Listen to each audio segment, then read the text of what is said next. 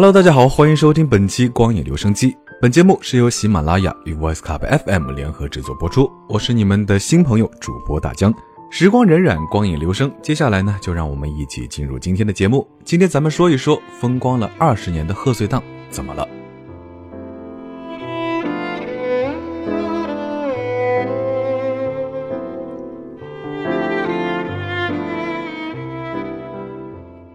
从有贺岁档这个概念起呢，这个十二月底临近年末的电影档期就成了大家最期待的电影档期之一。电影人呢也是犹如年底冲业绩一般，赶在贺岁档集中上映作品。时过境迁，二零一八年的贺岁档呢，仿佛有一点点低调的，让人感觉不到，没有大导加持，也没有大制作，风光了二十年的贺岁档怎么了呢？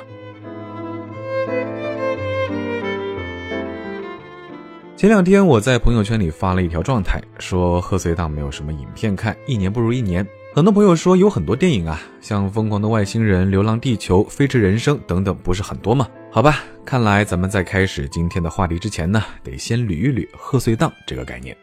在捋贺岁档这个概念之前呢，咱们先来说一说贺岁片这个概念。贺岁片最早是起源并流行于香港。那每年到了岁末，香港演艺圈的一些演艺明星就会自发的凑到一块儿，不计片酬的拍几部热热闹闹的电影献给观众。像那些我们名字很熟，但是不一定看过的电影，比如像《家有喜事》啊，都是代表。那这些影片呢，内容上基本上都是喜气洋洋、合家欢啊。当这些贺岁片集中上映，那这个档期呢，就自然而然的被称为了贺岁档。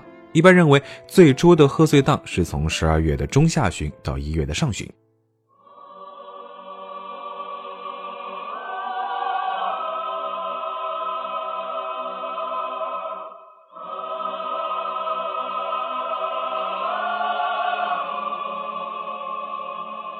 那说到贺岁档呢，咱们就不得不提被称为内地贺岁片之父的冯小刚。一九九七年末，他导演的《甲方乙方》上映，开启了内地的贺岁片市场。那这部电影不仅是票房丰收，还获得了百花奖最佳男主角、女主角和最佳故事片奖，奠定了冯小刚在中国电影市场的地位。紧接着的《不见不散》、没完没了，再到后来的像《手机》啊、《天下无贼》，再到后来的《我不是潘金莲》、《芳华》，仿佛每年年末看冯氏贺岁片呢，已经成为了一项传统。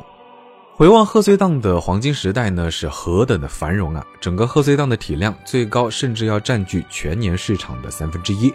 自一九九七年导演冯小刚拍摄内地第一部贺岁片《甲方乙方》之后呢，内地贺岁片市场呢也就开始异常活跃。尽管很多观众都是年年看贺岁，岁岁骂不停，但是贺岁片市场呢还是越来越红火。像二零零八年的贺岁市场呢就不同往年，贺岁片多了，那题材也就更加多样。像周星驰以科幻为题材的《长江七号》啊，冯小刚以战争为题材的《集结号》，也有陈可辛的古装片《投名状》。除了这些主打影片之外呢，其他各类的贺岁片和搭车贺岁档期的影片呢，更是多于往年。如果从账面数字上看，二零一二年是贺岁档最后的巅峰，《泰囧》豪取了十二点七二亿票房，打破了内地票房的历史记录。而同年上映的《十二生肖》呢，也狂揽了近九亿的票房，站上了内地票房亚军的位置。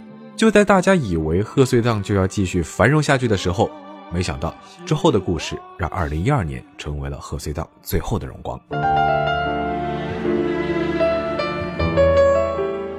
咱们回顾一下2018年的贺岁档，放眼望去，除了华纳压轴大作《海王》，剩下的好像都没有激起什么水花。那近几年传统贺岁档上映的影片数量和质量呢，都已经大不如前。像《长城》口碑票房都一般，《成龙铁道飞虎》机器之血呢是两连扑，陈凯歌多年的心血《妖猫传》口碑是两极分化，那票房呢也是不太尽人意。姜文的邪不压正呢也是一档了暑期档，风风火火了二十年的贺岁档，就到了今天这样这般田地。难道贺岁档真的没有电影了吗？其实不然。随着国内电影市场的不断扩容，贺岁档也从前文咱们提到的十二月中下旬到一月上旬，扩展到了十一月下旬到来年春节假期结束。二零一三年，随着周星驰的《西游降魔篇》在大年初一上映，春节档呢是狂揽了七点八三亿的票房，最后累计票房呢是达到了十二点四六亿，这真正开启了春节档的黄金时代，与传统的贺岁档呢一起构筑了一个广义上的贺岁档。再接着之后呢，二零一四年《澳门风云》《爸爸去哪儿》《西游记之大闹天宫》呢，也涌入了春节档。春节档开始显示出比贺岁档更强的吸金能力。咱们可以来看一下数据啊，二零一五年《澳门风云二》九点七五亿票房，《天降雄狮》七点四四亿，《狼图腾》七点零四亿。二零一六年呢，《美人鱼》十八亿票房，《澳门风云三》七点八亿，《三打白骨精》七点五亿。二零一七年《西游伏妖篇》十一点二三亿，《功夫瑜伽》八点二八亿，《大闹天竺》五点五九亿。时间再到二零一八年的春节档。凭借《唐人街探案二》《捉妖记二》《红海行动》等影片，是狂收了五十六点五亿票房。在二月这个一年中呢，天数最少的月份，单月票房成功破了百亿。与圣诞到元旦假期一周左右的票房优势相比呢，春节档是可以从一周延长至一个月。那优秀的影片甚至是可以占据整个二月的档期，所以呢，春节档票房的潜力显露无遗。而今年春节档，光是大年初一要上映的影片就有十二部。像前段时间咱们被傻事佩奇刷屏的小猪佩奇过大年，及其宁浩、徐峥、黄渤、沈腾的疯狂的外星人，改编自刘慈欣小说吴京领衔的《流浪地球》，韩寒的新作品《飞驰人生》，周星驰星爷的作品《新喜剧之王》等等等等。如此看来呢，贺岁档萎缩，头部大片扎堆春节档，其实和当初扎堆贺岁档如出一辙，只不过。贺岁档影片减少，导致这个档期票房不佳。档期票房不佳呢，吸引不到大体量的影片，如此这般恶性循环，就出现了二零一九年春节档大年初一十二部影片集中上映的壮观景象。